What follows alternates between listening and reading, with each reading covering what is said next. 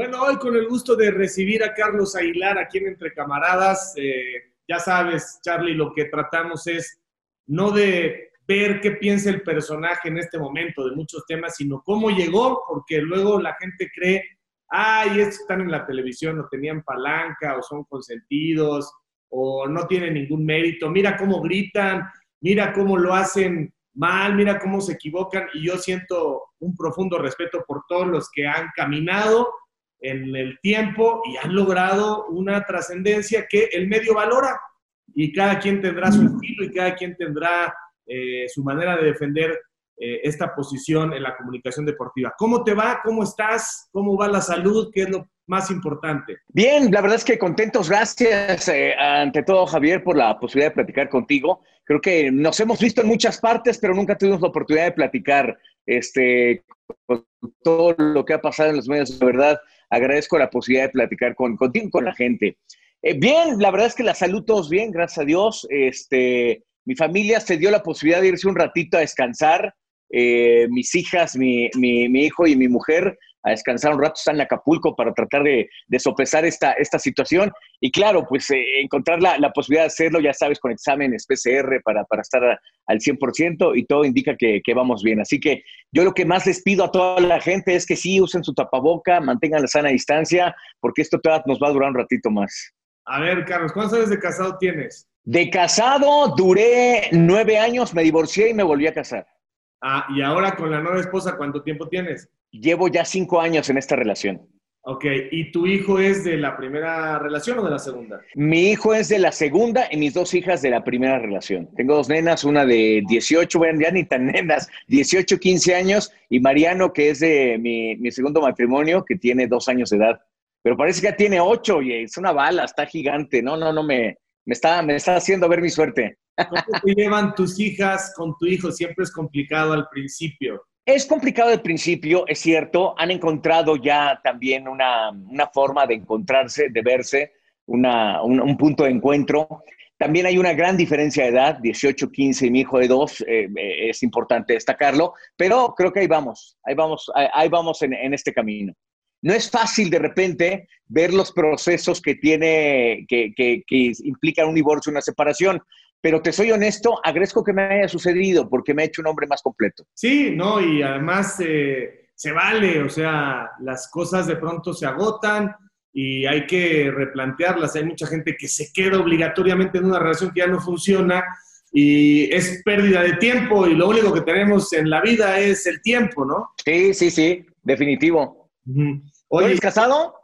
No, fíjate, yo igual estuve casado 18 años, me divorcié, hoy tengo una relación ya de 7 años, no me he casado, pero tendré que casarme porque ya sabes, pues empiezas a llegar a la séptima entrada, séptima baja, 3 y 2, la casa llena, entonces pues hay demasiada presión, pero este pero ocurrirá tarde o temprano y con todo gusto, lo digo en broma porque luego van a ver esta entrevista y ya sabes, me van a, me van a apretar, me van a poder marcar por Oye, Carlos, a ver, vámonos a tus, a tus primeros años. ¿Dónde naces? ¿Cuántos hermanos tienes o tuviste? ¿Tus papás qué hacían? ¿Qué hacen? Mira, yo nací en la capital mexicana, nací ahí en la zona de Balbuena, ahí, ahí fue donde, donde yo nací, donde tuve mi infancia.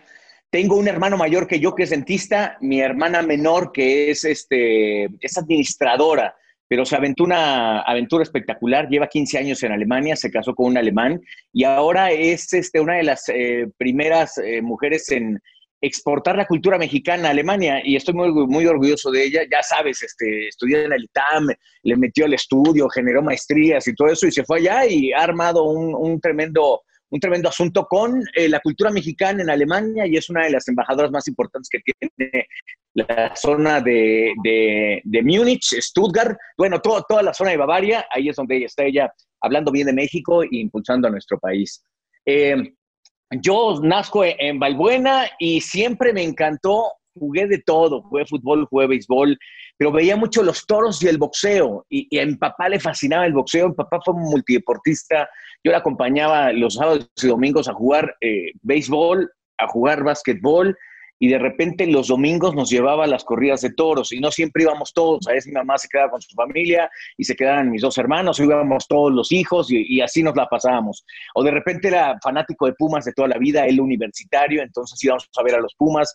Vaya, mi, infancia, el recuerdo de mi padre es de mucho deporte, multideporte, y siempre ver deporte B y acción. Era, era, era el leitmotiv de mi papá todas las tardes para estar al tanto de, lo que pasaba y si José Ramón iba a llevar al torero, si iba a criticar al América, y entonces yo me era, era un seguidor ferviente de mi padre, tan es así que yo le, desde muy chiquito, me recuerda a mi madre, que yo a los cinco años le decía que yo quería ser torero, y pues mangos, ¿no? O sea, no, no fui nada de eso, pero, pero yo agarraba y levantaba la mano y quería ser torero y bla, bla, muy pequeñito, ¿no? Después sí hice karate, hice boxeo amateur, este, me metí al básquetbol, lo que más jugué fue básquetbol, le metí al béisbol también, jugué mucho fútbol y, este, y después ya me dediqué a estudiar porque no, me iba a dar mucho el deporte en activo, así que a meterle a la escuela. Oye, ¿cuántos años de diferencia hay entre los hermanos? Eh, cuatro entre cada uno de nosotros. Cuatro tiene mi hermano mayor más que yo, cuatro tiene mi, mi, hermana menor con diferencia a mí y, y más o menos por ahí, por ahí nos vamos. ¿Y qué hacía tu papá? ¿Qué se dedicaba? Mi papá era, era, contador público y al mismo tiempo administraba y, era socio de un salón de fiestas muy famoso en, la zona de, de, Balbuena y hacia abajo, hacia Ignacio Zaragoza, que se llama Maritel. Así se metía también asuntos de construcción, donde, donde invertía algunas cosas y, también tenía eh, un, supermercado chiquitito. En ese tiempo se llamaba Comercial Nacín y, y lo tenían por la zona de Eugenia había una dulcería, eh, compró la dulcería y de ahí empezó a, tener este negocio. Entonces repartía entre todo eso. La verdad es que el fin de semana sí nos lo dedicaba, pero durante, durante la semana yo no veía a mi papá. estaba cargado de mucho trabajo y de, de sus negocios y, y, la contaduría pública, que era su despacho, su despacho de trabajo. ¿Y tu mamá sí dedicaba completamente a ustedes? Completamente al hogar y, y también eh, lo que hacía mucho con nosotros, ella tomaba el papel, pues como no, nos fue a nosotros entre 80 y 90, pues eh, se dedicaba a nosotros al 100%, o sea, que se encargaba de llevarnos o, a, o, al karate o, al, o, al, o a, donde los tuviera que llevar, a la escuela y demás. Así nos, así nos la pasamos de chavos. Oye, ¿y todavía te tocó, que es bastante más joven que yo, todavía te tocó la Jardín Balbuena donde podías salir a jugar a la calle, donde conciertos? Claro. ¿verdad? Sí, Javier, fíjate que eh, eh, yo añoro esa parte donde yo vivía, porque está la Jardín Balbuena y había dos grandes parques. Está la Galindo y Villa y después está donde entra viaducto para irte al aeropuerto, seguramente con esa parte, que también tiene un gran camellón muy verde. Y caminar allá entre los amigos y todo eso era cosa del diario. O sea, te ibas a jugar una cáscara de fútbol, después pusieron algunos juegos, después eh, limpiaron el pasto y lo hicieron como un gran jardín verde, verde, verde veía esa cantidad de gente que se la pasaba ahí eh, de gran manera. Eso sin duda alguna, creo que a ti, a mí, a muchos de, la época nos ha impactado, porque ahora es muy difícil y con la pandemia se ha, se ha, se ha vuelto una situación complicada el tener que generar cierta creatividad para divertir a los hijos, para pasarle en casa, y bueno, pues los que tenemos la fortuna de tener un patio trasero, un pequeño jardín, pues nos favorece, pero la gente que vive en un departamento encerrados, eh, de repente hacer conciencia de, de, lo que implica estar en la pandemia encerrado no es fácil. Y creo que nosotros en ese sentido fuimos muy afortunados de poder salir a la calle, de poder regresar a las 6, 7 de la noche para cenar y no había una preocupación tan exacerbada como, como sucede ahora de tener un, un niño, un pequeño de entre 8 y 10 años en la calle, ¿no? Oye, Carlos, ¿qué tipo de educación tuviste cuando te pido que hagas un poco de memoria? ¿Te apretaban? ¿Tenías muchas obligaciones? ¿Educación religiosa? Eh, ¿Padres cercanos? Eh, ¿Cómo te defines? Porque luego uno termina repitiendo los patrones con los hijos. ¿Cómo te criaron? Pues eh, la chancla y el cinturón estuvieron presentes, así que no, no te liberabas, no te liberabas de esa. Pero eh, me gustó estudiar. Eh, creo que de los, de los tres que somos, nos metimos a, la escuela y, lo hicimos bien. Mi, primera, bueno, kinder, primaria y hasta primaria, fueron escuelas de paga, la verdad es que bastante bien. Y después, en, el tiempo en que yo empecé a cursar la secundaria, mi papá me dijo, oye, yo quiero que vayas a la secundaria que tú, que tú quieras, pero, pero ¿qué quieres tú? Y yo le dije, ¿dónde estudiaste tú? Yo en la secundaria 3. Dije, no, pues yo quiero estar ahí. Y en ese tiempo, la secundaria de una número 3 estaba como que muy bien eh, catalogada, porque decían que de allá habían salido los presidentes del país, imagínate, Miguel de la Madrid, López Portillo, este Echeverría. Y pues tú decías, ah, yo quiero estar en esa, en esa secundaria. Ya con el paso de los años, ya ves, ni quiero mencionarlo. Pero bueno, aquí te lo estoy mencionando. Y, me metí a estudiar a la, a la de una número 3. Después, con el paso de los años, justamente eh, me graduó yo, salgo de la, de, de, la, secundaria y penosamente en el 85 se cae la, la, la, secundaria. Y para mí fue muy, muy doloroso ver eso y al mismo tiempo eh, me junté con varios amigos y fuimos ahí a ayudar a la secundaria a mover escombros y demás. Creo que eso nos impactó a todos, a todos los de, nuestra época. Y de ahí para mí quise hacer conciencia de, de dónde quería estar yo. Mi papá siempre defendió la Universidad Nacional. Eh, mi, preparatoria fue en el CCH Naucalpan, ya nos habíamos mudado a la zona de, la Herradura, más o menos, por ahí. Y entonces yo dije, tengo cerca el la Anáhuac, tengo cerca también este, la posibilidad de, estar, en ese tiempo estaba la Universidad Albatros también, que ahora es el, colegio alemán, pero yo decidí irme al CCH Naucalpan. Y del CCH Naucalpan salté al ENEPACatlán, que también es de la universidad, en momentos muy importantes donde Julio Scherer daba clases, daba algunos cursos, Vicente Leñero también nos generaba algunos contenidos, Alejandro Bird, de los comunicadores más importantes, y creo que no me equivoqué, me, gustó mucho ser parte de la universidad, tengo los colores muy arraigados, soy universitario toda la vida, y, bueno, siempre nos gustó nos gustó, creo que mi papá y mamá lo que más hicieron con nosotros, mi madre de Yucatán, mi padre, mi padre nacido en la capital, pero con familia de Oaxaca, siempre nos gustó eh, si salíamos de vacaciones era Mérida, Cancún y, a todas las zonas de Oaxaca. Cuando había, había posibilidad de viajes internacionales, tomábamos la, opción, pero siempre nos gustó hacer recorridos mucho en el Estado de México. Eh, eh, conozco la zona de Huizquiloca, Chichicaspa, Joquisingo, eh, Malinalco, toda esa zona me encanta porque son, son algunos ya incluso considerados pueblos mágicos y siempre tratamos de involucrarnos con nuestra comunidad y evidentemente pues, con lo que somos, con el país que, que, quisiéramos ver más adelante y ahorita no podemos ver. Fíjate que yo también eh, aterricé un rato en la ENEPA Gatlán, pero derecho, tú terminaste Ciencias de la Comunicación. Terminé Ciencias de la Comunicación ahí, sí. Fíjate, eh, por lo que veo, eran o son como muy nacionalistas, ¿no? O sea, es una familia como muy... Sí, sí, sí. Mucho... Muy mexicana. Ajá, ajá. ¿Y, y em, eras tremendón o eras, eras tranquilo? ¿Cómo es tu personalidad? Yo creo que sí tuve, eh, tuve momentos de todo.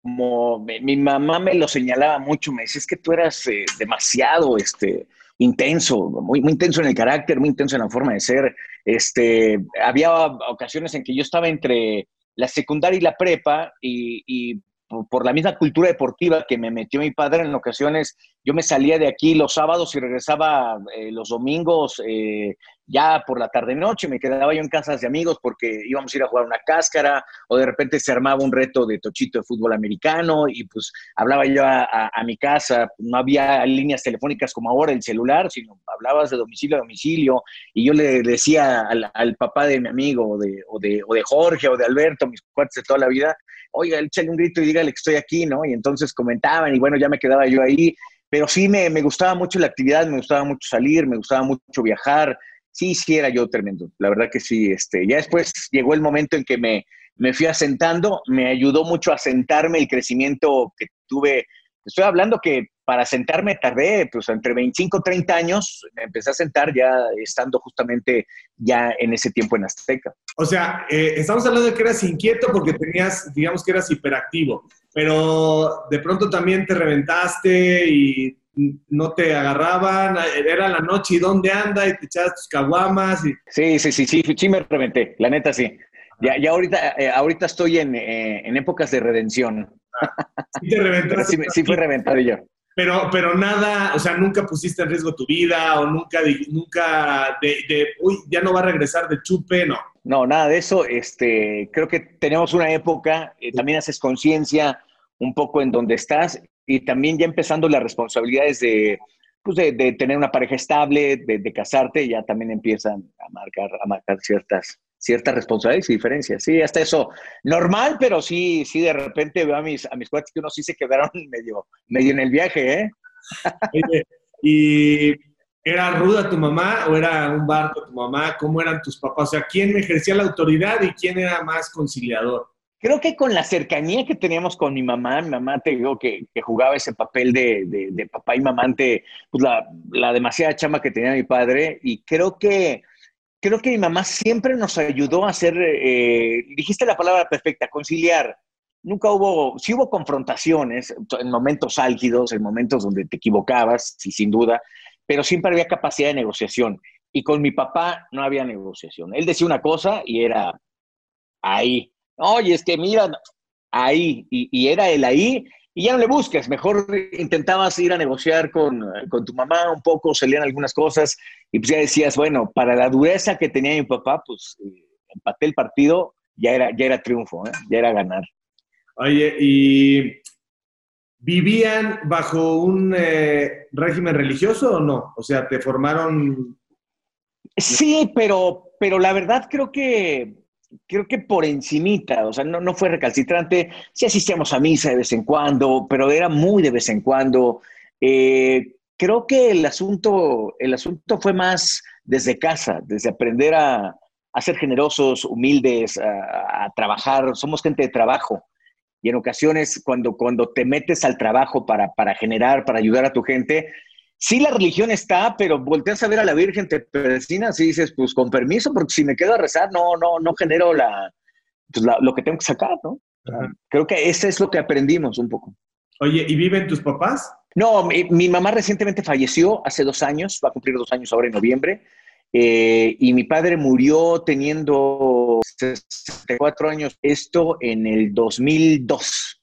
¿Qué edad, ¿Qué edad murió tu papá? 64. Oye, Muy joven, ¿qué le pasó? Sí, fíjate que tuvo un problema este, con una bacteria, algo, algo, algo le impactó y, ya tenía por ahí algunas secuelas.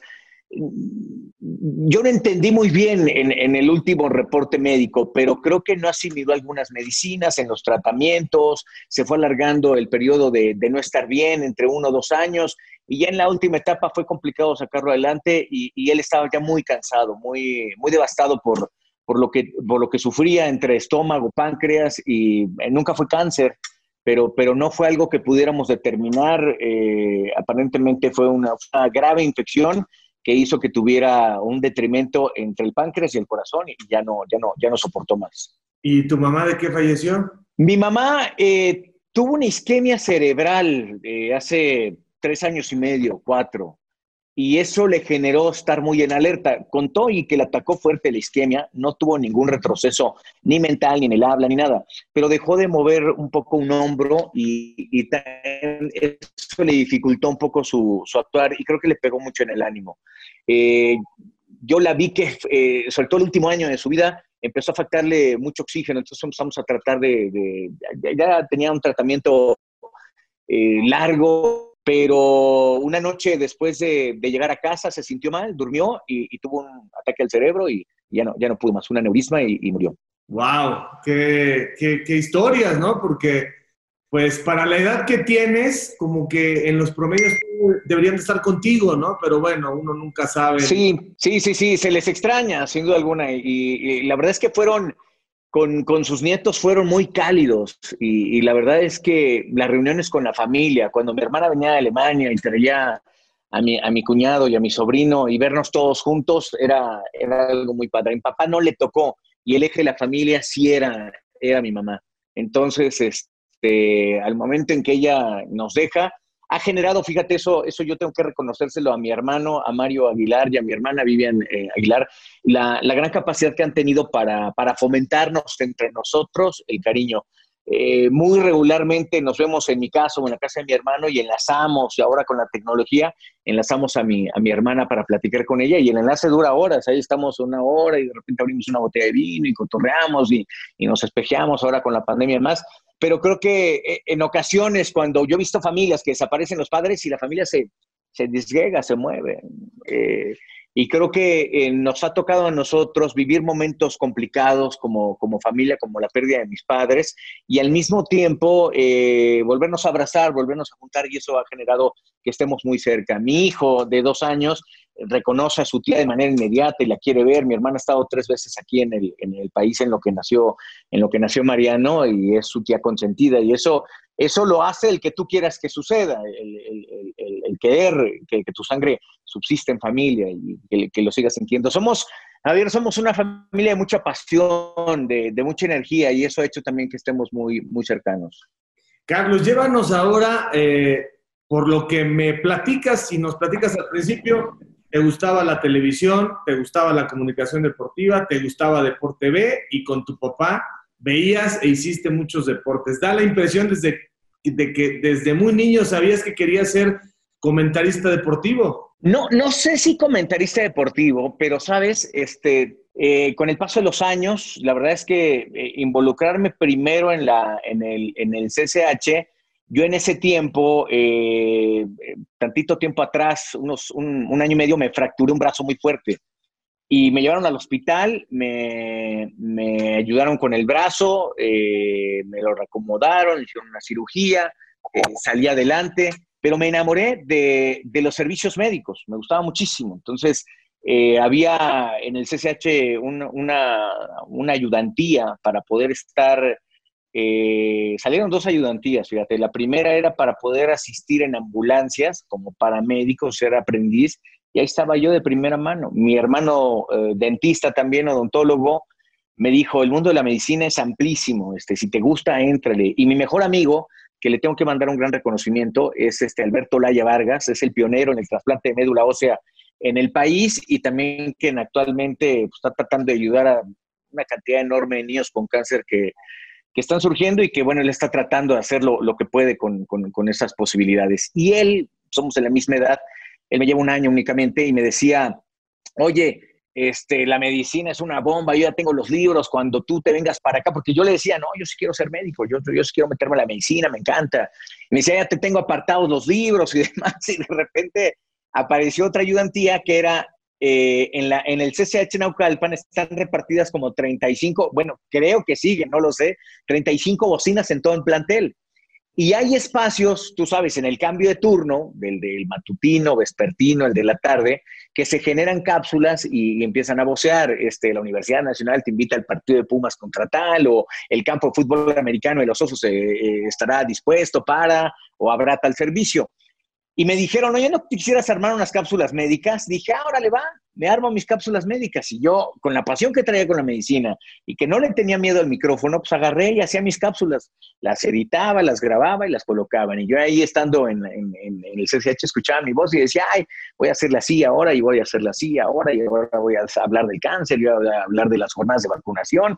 Así me la llevaba hasta que me llegó el momento de sentarme a definir qué es lo que yo quería. Y eso es, este, te ponen tu papeleta y te dicen qué rama vas a tomar. Y en ese momento, la verdad, eh, lo pensé como tres minutos. Y en ese momento dije, híjole, ¿qué me estoy haciendo?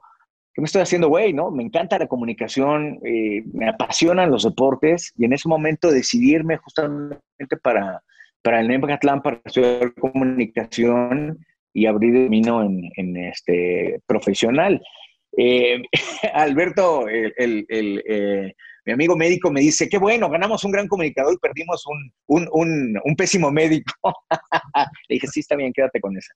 Oye, y la primera oportunidad, a ver, siempre hay alguien eh, que influye o alguien que sugiere una casualidad, una coincidencia, una relación. ¿Cómo llegas a tu primer medio de comunicación? ¿Cómo llegas? Fíjate que yo, eh, armando las cápsulas y, ya entrando a, dejé las cápsulas, perdón, entro a la Catlán y aparece un profesor que era eh, jefe de redacción del Sol de México. Quiero acordarme de la época, si no me equivoco, era 88, 89. Y me dice, te invito para, para que vengas a redactar aquí. Y si te gustan los deportes, necesito un redactor. Y me aventé seis, ocho meses, no recuerdo, haciendo una redacción. Yo en ese tiempo jugaba, eh, increíble esta anécdota, fui a probarme con los osos del ENE Bajatlán para jugar fútbol americano, me rechazaron. Y, sentí durísimo el rechazo porque era mi alma mater, era, era, era, era eran los Osos de Acatlán, yo quería jugar para la universidad, y fue un tema de familia, ¿eh? porque eh, llegué con papá y le dije, no, esta universidad no puede ser posible, nos hemos entregado tanto, este, me dijo, yo voy a ir a hablar, déjame mover con, mi gente en la universidad, le digo, no, no, no, ya no quiero ir con Acatlán, me trataron muy mal, iré estudiando ahí, pero ya no voy a jugar con los Osos. Y entonces un primo mío me habla y me dice, oye, ¿sabes qué? Este, abrieron pruebas para los centinelas de guardias presidenciales. ¿Quieres venir? Y dije, pues sí, me late. Y me fui, me probé y me quedé en la línea defensiva. Y en ese momento eh, ya no podía yo seguir redactando para, el Sol de México, me quedo jugando y, conocí a Pepe Espinosa, que era el coach del equipo junto con el Choco García, junto, con el coach Martín, que eran los, coaches importantes de, de presidenciales, y empezamos a hacer muy buena amistad. Eh, de tal manera que, un día me, dice, me dice Pepe, oye, eh, pues la verdad es que juegas bien, me te contó a, de repente que te vengas conmigo a hacer ejercicio y demás, y empecé a, hacer a fomentar una muy buena amistad con él. Al mismo tiempo, en, el Enema Catlán se abrió el área de servicio social. En ese tiempo no era TV Azteca, Visión, y era una empresa del Estado y la Universidad Nacional tenía convenios con empresas del Estado para hacer servicio social.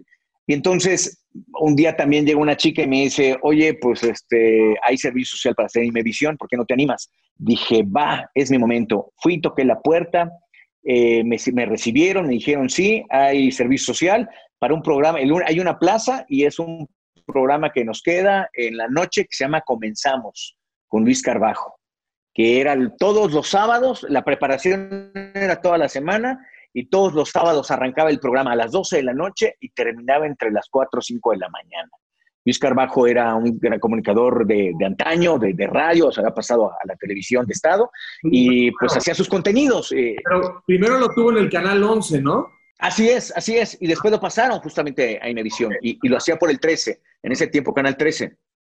Y bueno, pues ya me aceptan para el servicio social y pues sí, eran, eran jornadas durísimas porque me citaban a trabajar cerca de las 5 de la tarde eh, entre semana y los sábados, pues aquí quédate encerrado, ¿no? Hasta salir a las, a las 4 o 5 de la mañana. Y un día me, me, yo tenía solo una entrada específica para el estudio número, número 4, si no me equivoco, donde se hacía.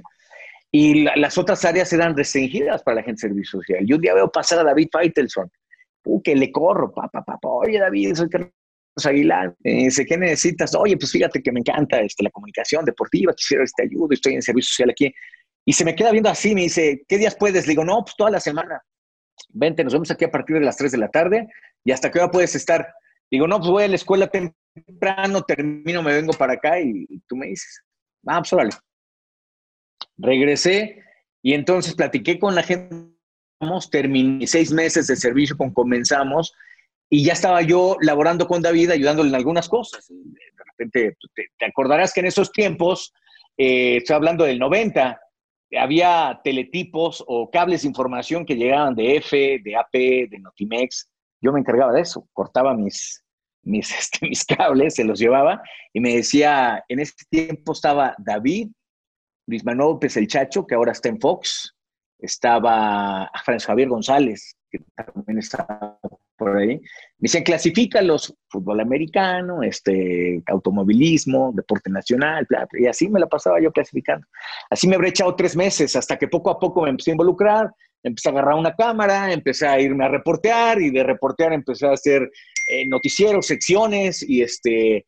Y pues así me la pasé por lo menos tres años. Eh, empecé, yo empecé a cobrar hasta el año número dos todo era servicio social, era una empresa de Estado, no había forma. Me acuerdo que una ocasión, una Navidad, José Ramón dijo, ¿y ese quién es? Dice, pues es Carlos Aguilar, ¿y, qué quiere aquí? No, pues es que nos ayuda.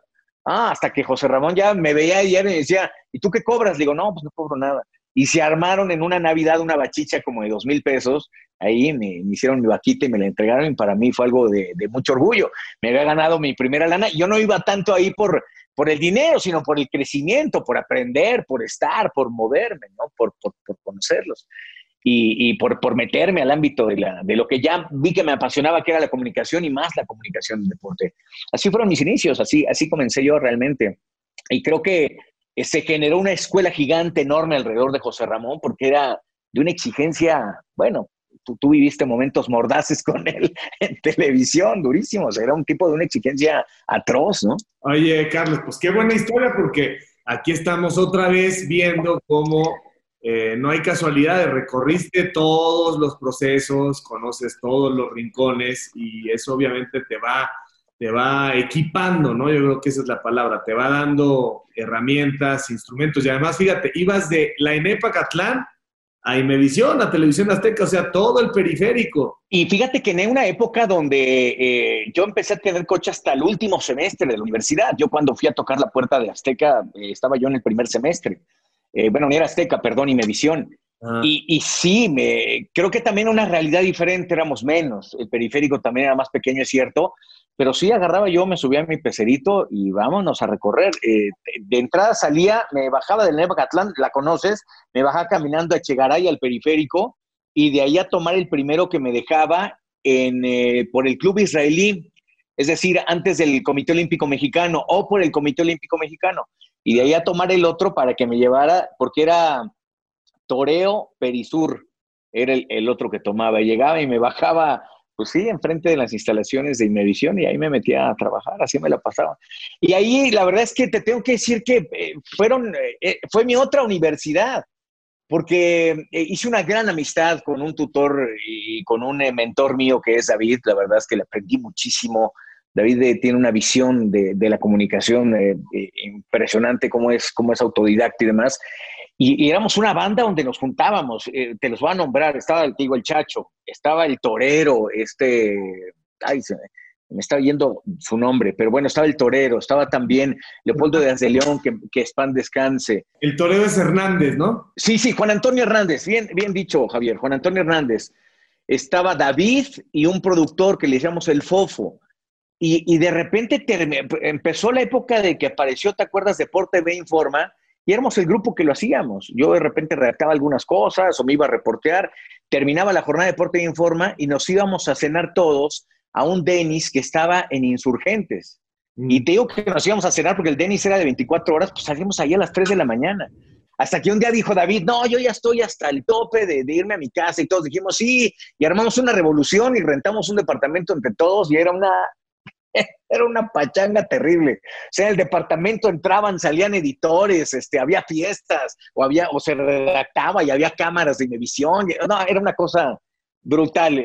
Esos eran los días de, de, mucha actividad, de mucha fiesta de mucho, y de mucho crecimiento profesional también. Ahí con David comandando esa operación del departamento. Sí, David, David lo, lo, lo, lo, rentó, era el que más ponía y los que cooperábamos con algo, o de repente hasta pasábamos por él y ya vamos a, yo si tenía clase, pues tenía que ir a clase y después ya me juntaba para, para, llegar a la redacción. Y fíjate, se generó un cúmulo de, mucha amistad y, de, y, de, estar muy unidos. En ese tiempo, José Ramón era el, el, director de deportes, pero había salido, si no me equivoco, los hermanos Sierra del área de noticias. Y entonces el área de noticias la tenía Francisco Javier González, David era el segundo de a bordo, y después Francisco ya, ya dejó de, ir, de, estar en, noticias, se fue directamente con José Ramón y David se quedó al cargo de esa zona, de, esa área. Y bueno, el crecimiento de ahí en adelante fue, fue espectacular. ¿Tu primer mundial, tus primeros Juegos Olímpicos, cuándo fueron? Mis primeros Juegos Olímpicos 92, mi primer mundial eh, Estados Unidos 94. Esos fueron los primeros para mí. Oye, y una pregunta, Carlos, si conoces perfectamente el juego por dentro y por fuera, ¿no te dejaron pasar nunca a la zona del emparrillado en TV Azteca para narrar fútbol americano? Fíjate que yo, yo te voy a ser honesto, eh, y te he sido honesto toda, en toda la plática. Me, me, gusta el fútbol americano, lo jugué, pero no me apasiona. Entonces, eh, yo, yo tenía la división de mis responsabilidades y tenía el básquetbol, tenía el tenis, ya teníamos el abierto mexicano, eh, tenía el cargo desde que empecé a tener presencia con David. Eh, mi primera pelea en cobertura fue Julio César Chávez contra Meldrick Taylor y la viví de una manera espectacular. La, máxima pelea de Julio eh, antes y, después con la del Macho Camacho. Y bueno, en ese tiempo Televisa tenía derechos de, Julio César Chávez y nosotros nos metíamos como podíamos para sacar la entrevista, para mandar un cassette, nos íbamos corriendo al aeropuerto de Las Vegas, le pedíamos a una persona que por favor nos ayudara para que se llevara el cassette que llevaba entrevista y resumen de la pelea a México y en México alguien en el aeropuerto lo iba a recibir para llevarlo a Enmevisión. Esa era la forma de trabajar de nosotros, porque no teníamos la señal para poder enviar, porque no había recursos, así nos la vivíamos. Y entonces, teniendo yo esta división de responsabilidades, también me empezaban a meter al fútbol. Eh, cuando se abrieron los virtuales del fútbol, ahí estaba yo. Cuando empezaron a hacerse canchas, ahí estaba yo en el fútbol. y creo que dije, con esto tengo con Pepe generé una gran amistad y creo que nuestra amistad se consolidó mucho cuando viajábamos juntos a hacer los partidos de la NBA. Eh, teníamos que, por contrato, meter al mes cuatro partidos eh, haciendo on-site, teniendo ahí a los comentaristas. Yo viajaba mucho con Pepe y me ayudó mucho a, conocerlo en, Centinelas y al mismo tiempo verlo aquí. Y, creo que eh, fue muy doloroso ver su partida, fue muy doloroso ver cómo, cómo se fue Pepe pero la verdad es que eh, yo me fui sin saldos pendientes con él porque la verdad fue un tipo que, era muy entregado, muy auténtico y siempre trabajando en pro de, su comunicación. Leía en inglés, leía libros, se atascaba, se atascaba, venían Juegos Olímpicos, tú veías cómo tenía almacenados récords, papeles y hacía juntas y, y, se sentaba con coaches, con entrenadores para, y eso fue otra gran escuela para mí, el sentarte con alguien, platicar, entrevistarlo, sacar el dato, apuntar, arrastrar el lápiz esa escuela, eh, la de la ENEPA Catlán la, agradezco, pero lo que viví con Pepe, con David, con José Ramón, eh, con la gente que me hizo, para mí fue, fue lo más importante como comunicador. Oye, Carlos, ¿y cómo entras al tema del box? ¿Cómo se presentan las oportunidades cuando ya Televisión Azteca empieza a formar una estructura, ya llega el dinero de la iniciativa privada, empiezan a competir por derechos? Eh, ¿Cómo se da, cómo se da el que empieces a hacer ya el estelar en las transmisiones de Vox? Fíjate que pues, fue un proceso enorme, muy largo. Yo llego a Azteca, bueno, y me visioné en 90, me quedo con responsabilidades con el crecimiento que voy teniendo de un noticiero eh, por las tardes, después por las noches. Me quedo con el básquetbol, eh, siendo como el segundo o tercero de a bordo, porque está Pepe, está Enrique, el profesor Constancio Córdoba, yo les llenaba de datos. Estaba el tenis con Luis Baraldi, con Alina Valdiers, con eh, Luis Niño de Rivera, también me encargaba de llevarle algunos datos. Y, después, pues pasan los años y, los que estamos atrás, pues eh, terminan por invadir pantalla. Básquetbol, tenis, este, algunas canchas de fútbol. Y de repente, pues viene todo el cambio que, que se generó en Azteca, eh, la gran época de José Ramón, Viene el triunfo en Sydney 2000, donde nos va muy bien. Ustedes eran nuestros competidores más recalcitrantes. Eh, después de, Sydney, creo que viene justamente el momento de llegar a la cumbre y viene el descenso. Porque, si no me equivoco, después del 2000 vino eh, Corea 2002, donde nos va muy bien en, transmisiones a los dos. Y después viene este, Atenas 2004, que creo que ahí eh, nos arrasan. Hay una, hay una gran diferencia en, los ratings y viene la etapa ya de, José Ramón, donde creo que termina su ciclo en, Azteca. Y ese, esa coyuntura, ya traíamos la inquietud, habíamos pasado, si no me equivoco, entre 2004 y 2006 habíamos pasado cinco peleas de boxeo no las mejores, habían salido por ahí algunos derechos rebotando y dijeron, a ver, pásalas, y había hecho yo pareja con David para narrarlas. Si no me equivoco, la mejor pelea que tuvimos de esas fue el Macho Camacho contra Roberto Durán, ya los dos en una época terrible de sus carreras, pero se enfrentan, gana el Macho Camacho, la transmitimos, eh, no había tanto una medida de rating para, para pequeños espacios o para unitarios, y en ese momento este, viene la salida de José Ramón, llega Pablo Latapí, David y yo teníamos un proyecto muy marcado, David lo presenta, le echa todos los kilos eh, David para, para generar, para empujar, para buscarlo. Ya lo habíamos hecho con José Ramón, miento, me estoy saltando una parte importante. Lo habíamos hecho con José Ramón y José Ramón nos manda a Azteca América y tuvimos un periodo de 2003 a 2006 transmitiendo por Azteca América. Y nos va muy bien. Tenía Vox ESPN, tenía Vox Univisión y en Azteca América empezamos a marcar, ahí sí había rating y empezamos a marcar bien todos los sábados y todos los viernes viajábamos David y yo a zonas de Estados Unidos, Yuma, Albuquerque, o sea, pueblitos ahí donde había transmisiones y lo empezábamos a hacer. Y empezábamos a ver crecimiento, los que ah, recién fueron campeones del mundo, actualmente empiezan a hacer.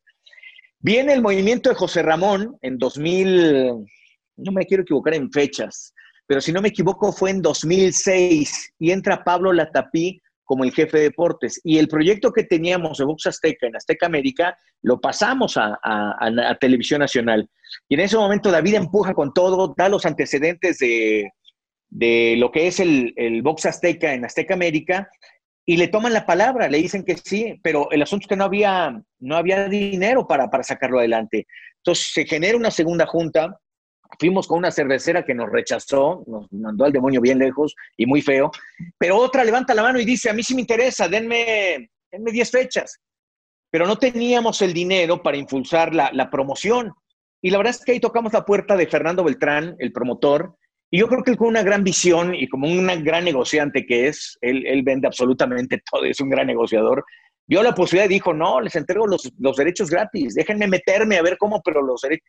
Y entonces lo que empezó con, con, 10 transmisiones, en 2007 se convirtió en 25 transmisiones el mismo año, después se convirtió en las 52 semanas, entró Tecate, penosamente al año de que habíamos comenzado, David se va, le ofrecen para estar en ESPN, se despide, este, lo hace de una gran manera, eh, el trato que, que, yo recibí de él fue siempre de, de empujarme, de, orientarme, de, sí, de, regañarme cuando había que hacerme un mentor para mí al 100%. Y me entrega en las manos, ese, ese, día no lo voy a olvidar, fue en San Antonio, estaba peleando el travieso Arce contra Cristian Mijares, nos fuimos a comer y me dice, simbólicamente te entrego el Box Azteca, échale todas las ganas, creo que tienes la capacidad de sacar adelante ese proyecto. Y yo te juro que no sabía si llorar y, y, abrazarlo, y, pero al mismo tiempo decía, pero si se va David, ¿cómo le voy a hacer yo? Él es el, el soporte un poco de, no solo del área del boxeo, sino José Ramón ya se había ido, David se quedaba como el eje más importante que tenía en deportes. Eh, se iba David y quedábamos medio acéfalos todos, porque había un gran cúmulo de jóvenes con mucho impulso, Martín Oli, Luis García, Antonio Rosique, el mismo Chacho, o sea, venía ese, ese grupo importante. Se va David, y, la verdad es que tengo que agradecer eh, a todos ellos, a mis mentores, lo que generaron en mí, porque me dieron el chance de empezar a explotarlo. Y ahí surge en, 2000, en 2007 Carlos Aguilar con, con, el proyecto Box Azteca. Lo primero que hago yo es incorporar a Julio César Chávez y a, Eduardo Lamazón. Me costó muchísimo trabajo. Eh, eh, el caso de Julio César Chávez me llevé 30 mil mentadas de madre durante mucho tiempo porque se presentaba alcoholizado o se presentaba drogado, eh, discutimos mil veces, me quería golpear en unas, en otras. Fue un aprendizaje brutal con, con Julio. Ahora somos grandes amigos, nos tenemos un gran cariño. Eh, de repente viene a México, nos vamos a, comer, viene aquí a la casa, o yo me voy a Tijuana, donde él vive, y me recibe, hacemos mariscadas.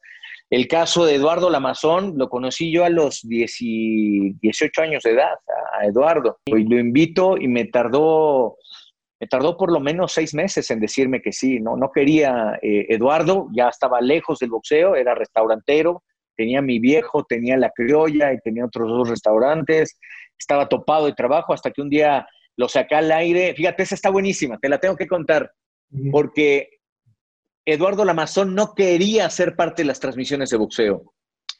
Y entonces dije, ¿cómo le voy a hacer para, para meter a Eduardo Lamazón? Y entonces un día le dije al camarógrafo, vamos a hacer una cápsula con Eduardo Lamazón, pero necesito que le avientes la cámara en la cara, que le hagas un recuadro con un eh, big shot gigante, un close-up gigante enorme. Y dice, pero se va a ver horrible. Es lo que quiero, que se vea muy mal, que se vea pésimo.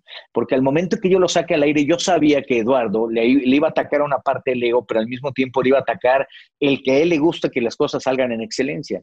Y cuando se vio en su cápsula, lo primero que alzó fue la línea telefónica y me dijo, quiero estar en el estudio para narrar, no quiero que me saques así, con esa cara gigante, fea, no, no, no quiero. Y a partir de ese momento, su primera transmisión fue en Nueva York, Miguel Ángel Coto contra Sat Yuda. Ahí estrenamos a Eduardo Lamazón y estrenamos la tarjeta y se convirtió en un proyecto muy, muy grande para mí. Dejé un hijo en Azteca, espero que lo cuiden mucho y que me lo traten muy bien. Y después entró Rodolfo, ya contigo entró Rodolfo también. Sí, yo no llevé a Rodolfo, Rodolfo lo lleva a Pablo Latapí. Yo llevé a Marco Barrera, llevé a Julio César Chávez, llevé a Eduardo Lamazón, me quedé yo y a Paco González. Esos son los cinco que yo llevé. Pablo Latapí pone a Rodolfo y bueno, Rodolfo es el que ahora sigue la, la jetatura del boxeo. Y con Beltrán, que realmente Beltrán tenía la mejor baraja, ¿no? Beltrán fue creciendo y creo que lo hizo bastante bien. Tuvo un gran maestro como Bob Arum. Lo, lo fue llevando, lo fue lo fue haciendo crecer de tal manera que actualmente pues, es el mejor promotor de la historia del boxeo, Bob Barum, y, un, un, gran trabajo con él cuando tuvieron a Eric Morales, lo tenían en copromoción, Fernando aprendió muy bien y actualmente, pues sí, en México no hay otro promotor más que Fernando. Oye, Carlos, bueno, y entonces de pronto eh, viene la llamada de Televisa y hasta donde recuerdo no eras de los que despotricaba contra Televisa, porque de pronto en la inmadurez todos somos como muy aferrados y entonces sentimos que Azteca es nuestra empresa o Televisa es nuestra empresa y entonces eh, dices, yo nunca estaría donde hay una línea editorial así, ni mucho menos, o sea, siempre fuiste una gente como muy discreta en ese, en ese sentido. ¿Qué haces? Es muy loco que de pronto te hable Televisa estando tantos años en Azteca, ¿no? Y que te hablen también para decirte, eh, vamos a hacer no solamente boxeo, sino ahora lo que estás haciendo, que es fútbol. Pero ¿cómo, o sea, es como Bucetich, ¿cómo no le vas a decir a las chivas, cómo le vas a decir que no a Televisa? Fíjate que tocó una coyuntura interesantísima, la verdad. Yo siempre he respetado a, a la gente con la que trabajo y tengo un amor gigante, enorme a TV Azteca. Nunca hubo un día en que me faltara eh, mi quincena, nunca hubo un día en que no me apoyara, me me apoyara yo de ellos y me, y me, extendieran la mano. Y la verdad, 30 años de trabajo, 29 eh, cumplí ahí hace, hace ya casi un año. Y la verdad, este, le estoy agradecido toda la vida. Eh, pero también tuve mucho respeto con la gente con la que yo colaboraba y trabajaba. nunca, nunca tuve un proceso ríspido con alguien de, de Televisa y me tocaba narrar cuando estábamos en Juegos Olímpicos, Enrique lo tenía yo aquí junto con el doctor Morales, porque tú sabes perfectamente, nos dividía nada, una cinta nada más. Y siempre tuve, tuve momentos de, saludar, de estar bien. En el boxeo veía yo al propio Enrique Ura, a Memo al Finito, que durante mucho tiempo como periodista lo traté. Vaya, nunca hubo un, proceso ríspido. Sí en la mente mía y en mi corazón era vencerlo a Tiza toda la vida, ganarle lo mejor y cuando aparecieron los mejores ratings de boxeo y en las peleas más importantes, cuando ganábamos nosotros, para mí era era mi leitmotiv, era decir, le ganamos a, los, a la televisión más grande de Hispanoamérica, al, consorcio más importante, lo vencimos y con esto, ¿no? Porque yo veía cómo llegaban con 30 cámaras ustedes y nosotros con dos, con 40 agentes de producción, nosotros con cinco. Y decía yo, ay, pues a ver cómo la sacamos. Y la sacábamos y eso, eso para mí sí me lo llevo. Sí había un pensamiento de luchar siempre y de ganar. Ese, yo he sido muy competitivo y no dejaré de serlo y bueno, ya te contaré más adelante lo que me pasa en mi actual empresa. Y, es eso, es competir, es luchar. Pero nunca tuve un altercado, nunca tuve un momento de, de, de mentarme en la madre o de, de, agarrar y señalar y decir. Me acuerdo que nos pasó algo en, en, Atenas 2004, que estando en un baño con José Ramón, pues, tuvimos que defenderlo porque sí, así iba a armar ahí el, el, el, la cámara húngara con José Ramón y, y, la gente de Televisa y nosotros, Azteca, y ahí es una anécdota, nada más. Mira, llega en un momento de coyuntura porque creo que ya también mi ciclo en Azteca estaba por terminar. Eh, ya el boxeo, había yo narrado absolutamente todo, levanté la mano para decir, quiero involucrarme en el fútbol, quiero asistir a los mundiales, dejé de asistir a los mundiales desde Alemania 2006 y me quedaba yo a hacer coberturas en México, pero al mismo tiempo a coordinar ciertas cosas en, en México y sobre todo a, a, al boxeo. Y durante, pues imagínate, me perdí el Mundial de Brasil, me perdí, me perdí el Mundial de, de, de, Rusia, levantaba yo la mano para decir, quiero estar ahí, denme el de Sudáfrica también. Creo que tengo la posibilidad, puedo ser materia de, de uso para, para, estar a cuadro como comentarista, incluso como narrador, denme la oportunidad. Me cansé de levantar la mano muchas veces y, y creo que también Azteca cuando me dijo, ¿sabes qué? No creo que vaya a haber posibilidad para el fútbol, te queremos en el boxeo y, te queremos ahí porque el boxeo es importante. dije, la verdad es que mi inquietud es crecer más como comunicador. El boxeo me ha dado mucho, lo agradezco de verdad. Eh, eh, creo que esta alianza que hicimos Azteca, el boxeo, el box Azteca y tu servidor, a mí me dio mucha identidad, me dio mucha fuerza para crecer, como no pensé que iba yo a crecer en los medios de comunicación. Lo agradecí en ese momento y increíblemente, cuando estaba yo en ese proceso de negociación, llega la oferta de Televisa y me dicen, oye, queremos voces nuevas, hay un cambio, eh, viene una coyuntura de una nueva administración. Creo que si esa coyuntura no hubiera estado, pues yo no hubiera aparecido en televisión, me hubiera quedado en Box Azteca sin ningún problema. Pero viene esta posibilidad, viene la forma de decirme, queremos comunicadores nuevos, gente con estilo, con fuerza, con energía nueva, intensa, que cambie un poco el leitmotiv de Televisa, de todos así, medio en la misma línea. Queremos romper un poco con eso, te queremos a ti pues la verdad es que lo sopesé, lo vi y dije, sí, quiero, quiero darle a Carlos Aguilar la oportunidad de, de, generar algo diferente y creo que ahí voy. Me siento contento, muy bien. No, esta es una observación meramente personal. ¿No tienes, ¿No tienes miedo de que ya la identificación como comentarista, narrador de box, muy bueno, por cierto, muy intenso, con los ritmos, sea rechazada eh, por la gente de fútbol? ¿Qué te comentan en las redes sociales? Seguramente llevará un tiempo largo para que te quites la etiqueta del narrador de box de Azteca y de pronto la gente de fútbol empiece a decir, sabe de fútbol, conoce de fútbol, está identificado con el fútbol. ¿Estás consciente de ese proceso? Muy consciente. Me aterra, me llena de miedo, pero ¿sabes qué? Siempre he aprendido a enfrentar mis miedos y a, agarrar a imponerme ante ellos. Puede resultar, puede ser que no resulte. Creo que para la evaluación que yo estoy haciendo en este año de trabajo que llevo ahí, está resultando. Es cierto, soy el del boxeo, tengo la cara de azteca, acabo de cambiar de empresa, pero de repente eh, hacer el cambio de la intensidad narrativa del boxeo que generé a, empezar a meterla al fútbol, sin duda que cuesta trabajo y sobre todo cuesta trabajo, eh, eh, tú y yo sabemos perfectamente que estamos generando costumbre en la gente y eso con los años, con el tiempo termina por hacerse creo que hay mucha gente, fíjate lo que te voy a decir. Toño de Valdés, ¿cuándo ha narrado fútbol? nunca. Y, es, y está identificado con el fútbol y con el deporte en una amplitud importante. José Ramón, ¿cuándo narró boxeo? Cinco o seis, pero él hablaba de boxeo, se metía y tenía una jetatura importante. Creo que de lo que se trata es de convencer con tus estudios, con tu conocimiento, con tu sentido crítico. Ya no es tanto es cierto, puede pesar, porque también eh, yo quiero impactar dentro del fútbol. Yo quiero que la gente diga es una narrativa diferente, es tal, y tengo que enfrentarme a los monstruos que están: Cristian Martinoli, Luis García, Toño Rosique, el perro Bermúdez, Paco Villa, eh, Jorge Pietrasanta. Todos ellos ya tienen un estilo muy marcado, muy bien visto, lo hacen de manera extraordinaria. En verdad les admiro cómo absorben y, descifran el paradigma del fútbol para meterlo a la gente. Yo quiero tener mi oportunidad, lo voy haciendo, lo voy trabajando creo que poco a poco empiezo a adquirir el ritmo que necesito para meterlo. Y sí, me han llenado de metadas, me dicen, no sirve, sácate de aquí, eh, ¿por qué estás en Guerreros 2020? De ser el mejor en el boxeo pero también creo que eso me engrandece, me engrandece leerlos, me engrandece agarrar, tomar eh, en cuenta lo que quiero tomar y de qué viene y empezar a prepararme. Yo soy alguien que se prepara muy bien, eh, Javier.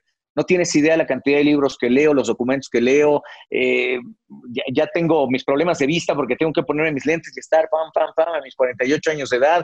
Tengo que estar metido, leyendo, leyendo, leyendo. Hago mis propias listas, mis autocríticas me, gusta lo que aprendí en la escuela de Azteca, en la NEM Bajatlán y ahora en esta, eh, muy agradecido con la oportunidad, con la bomba, con Juan Carlos, de decirme, queremos que estés aquí, queremos que seas punta de lanza. No voy a aprovechar la oportunidad, seguramente va a costar trabajo para mucha gente, pero para las nuevas generaciones puede que agarren y vean en Carlos Aguilar una metodología diferente, una narrativa diferente y esto, esto funcione. Deseo que funcione. Oye, y también otra cosa que te quería comentar. Rafa Ayala como que se mimetiza y entonces de pronto la narración que hacen en Vox Azteca, pues él hace todo lo posible, y supongo que es a propósito, por hacer parecer que tu ausencia no se nota, no se note. Pues adelante. La verdad es que yo creo que cada quien tiene la libertad de hacer lo, lo, que guste, ¿no? Si, si en ese caso es lo que ellos creen conveniente, Pues también, yo creo que el chavo también quiere hacer su, su, forma, quiere tener su historia, si se lo permiten, eh, pues eh, yo, yo, no tengo ningún problema. Durante mucho tiempo transmitimos, transmitimos WWE y lucha juntos y yo creo que cada quien tendría que agarrar su estilo, ¿no? Pero sí, pero entonces sí te han comentado que se trata un poco de eh, matizar tu ausencia o de tratar de, de que incluso sea imperceptible.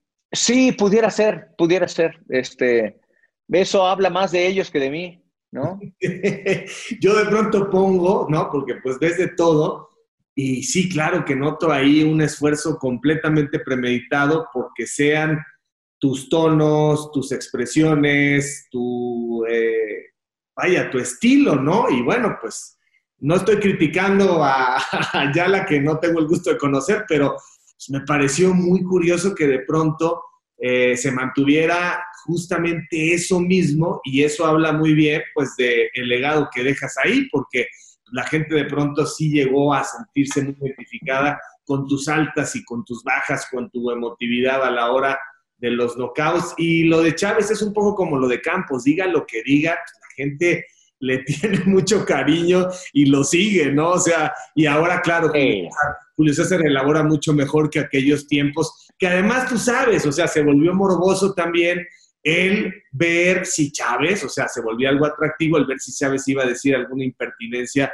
o si iba a, a decir alguna incongruencia, ¿no? Sí, sí, sí. Creo que Julio ha hecho un gran esfuerzo por mantenerse sobrio. Creo que está cumpliendo 11 años sin, sin tomar alguna bebida alcohólica o algo de droga. Y eso, la verdad, me parece plausible y me enorgullece mucho de él. Lo ha hecho muy bien. Carlos, muchísimas gracias por las anécdotas, por contarnos de dónde vienes, eh, los procesos que has pasado. Eh, nada es gratuito, cada quien tiene lo que se merece. Hay dosis en el camino de circunstancias, de casualidades, de suerte pero el que llega y de pronto tiene un lugar en la industria, pequeño, grande, mediano, pero después de tres años permanece, pues hay que respetarlo. Mi respeto y gracias por el tiempo. En el camino andamos. Aquí queda esta evidencia de que el camino ha sido siempre empinado y hoy, en tu madurez absoluta, disfrútalo, paladéalo, y bueno, pues eh, sigue desarrollándote. Muchas gracias, Carlos. Gracias, Javier. Un abrazo. Así que, camaradas, por favor, no dejen de seguirme a través de todas mis redes, de suscribirse a mi canal, dale a la campanita, dale like. No te olvides de dejarme tus comentarios. Yo mismo estaré respondiendo. Cambio y fuera, camaradas.